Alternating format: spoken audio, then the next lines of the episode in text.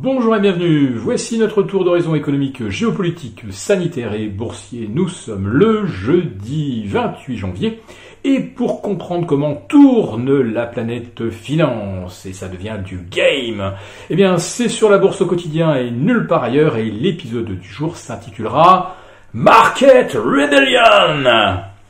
Market Rebellion, c'est peut-être euh, le euh, jeu vidéo qui rencontre le plus grand succès en ces débuts d'année. Euh, oubliez euh, Assassin's Creed, oubliez les blockbusters où on massacre des aliens. Maintenant, on massacre des hedge funds.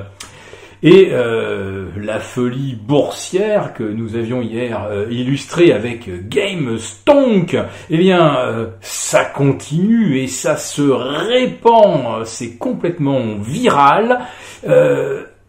GameStop vient d'atteindre les 500 dollars, c'est-à-dire une capitalisation de 33 milliards de dollars c'est euh, supérieur à celle d'un autre distributeur qui s'appelle Best Buy. Best Buy, c'est un milliard et demi euh, de gains chaque année. Et GameStop, c'est un milliard et demi, mais de pertes chaque année. Mais aujourd'hui, GameStop vaut plus cher que Best Buy. Mais attendez, attendez. American Airlines vient d'annoncer 8,9 milliards de pertes pour 2020, dont 2,2 milliards de pertes au quatrième trimestre, c'est un peu moins que les 2,5 milliards que l'on redoutait. Eh bien, tous les gamers se jettent sur ce dossier qui était, c'est vrai, euh, shorté, alors pas autant euh, que GameStop, mais un dossier shorté, et en préouverture, figurez-vous qu'American Airlines s'envole. Non, c'est pas s'envoler, c'est carrément prendre la trajectoire d'une fusée SpaceX. Euh, 66% de hausse en préouverture. Autrement dit, les gamers sont là H24 euh, sur les marchés et même en pleine nuit parce que euh, American Airlines avait commencé déjà à grimper. Euh, il devait être 5 heures du matin, heure française, mais là ça explose littéralement à 31 dollars. Et figurez-vous que 31 dollars, c'est pas le hasard, c'était le meilleur niveau atteint par la compagnie aérienne le 12 février 2020 quand on était sur des perspectives d'années splendides avec une nouvelle progression du trafic et non pas une chute de moins 78% des sièges occupés et euh, une baisse à peu près euh, similaire du chiffre d'affaires. Bon, euh, GameStop, American Airlines, ça vous ennuie peut-être. Alors allez, allez, on va mettre du rock'n'roll euh, avec COS. COS, qu'est-ce que c'est que COS? Eh bien, personne n'en sait fiche rien, puisque c'est une toute petite micro-cap euh, qui euh, affichait une capitalisation de 16 millions de dollars euh, il y a encore 15 jours, ça valait 2 dollars 50 et aujourd'hui, eh bien, ça prend plus 200% à plus de 70 dollars pour une capitalisation euh, qui aujourd'hui euh, frôle les 75 euh, millions de dollars.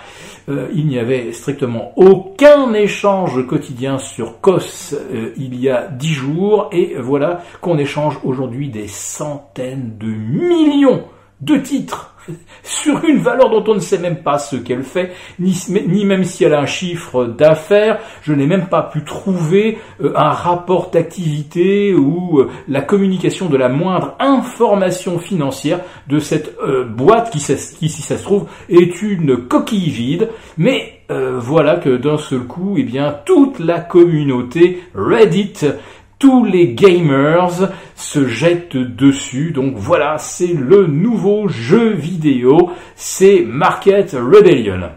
Alors, derrière le terme rébellion, il y a quand même une petite justification qui est, allez, on va faire saigner, on va faire cracher du sang aux hedge funds qui pratiquent de la vente à découvert.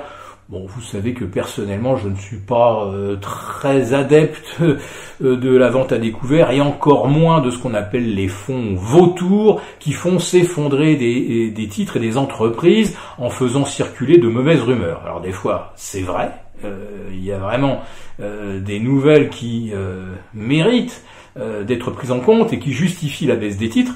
Mais enfin, souvent, tous ces, tous ces fonds vautours en rajoutent et font s'effondrer les cours. Euh, n'oublions pas que derrière, il y a des gens, des employés, des salariés, etc. Alors derrière COS, euh, je vous rassure, il y a sûrement euh, personne ou deux actionnaires, le, le, fondateur et son épouse. donc, on assiste à des mouvements de bourse complètement décorrélés du réel mais euh, le but aujourd'hui, euh, c'est de provoquer eh bien, des spirales, et euh, le meilleur moyen de déclencher des spirales, donc, c'est de s'en prendre à ces, fameux hedge funds qui, qui sont short sur des entreprises, et souvent pour de très bonnes raisons, mais parfois avec de bien mauvais procédés. Sinon, eh bien, les, les les euh, euh, explosions dont nous venons vous parler bah, commencent à effrayer Wall Street. On craint que beaucoup de hedge funds se retrouvent euh, au bord de la faillite, comme Melvin Capital et, bien d'autres, et que, étant acculés par des pertes phénoménales sur des shorts qui tournent mal, eh bien, ils se retrouvent contraints de vendre les entreprises qui, elles, se portent bien et sur lesquelles ils sont longs, euh, eh bien notamment des Tesla ou des Apple euh, et autres dossiers qui ont pris 50 euh, à 100% depuis un an. Oui, le Market Rebellion risque de se solder par des ventes contraintes pour éponger des pertes. Et si on commence à voir des titres décrochés, eh bien on risque ce qu'on appelle un phénomène de spirale. Euh, beaucoup d'opérateurs qui sont euh, longs et avec des leviers vont se trouver contraints de réduire ces leviers. Et surtout si les autorités de marché euh, augmentent les, les couvertures pour toute spéculation sur des actions qui enregistrent des volatilités de 50 ou 100% en 24 heures. Si cette vidéo vous a plu, n'hésitez pas à nous mettre un pouce. On vous retrouve demain pour notre live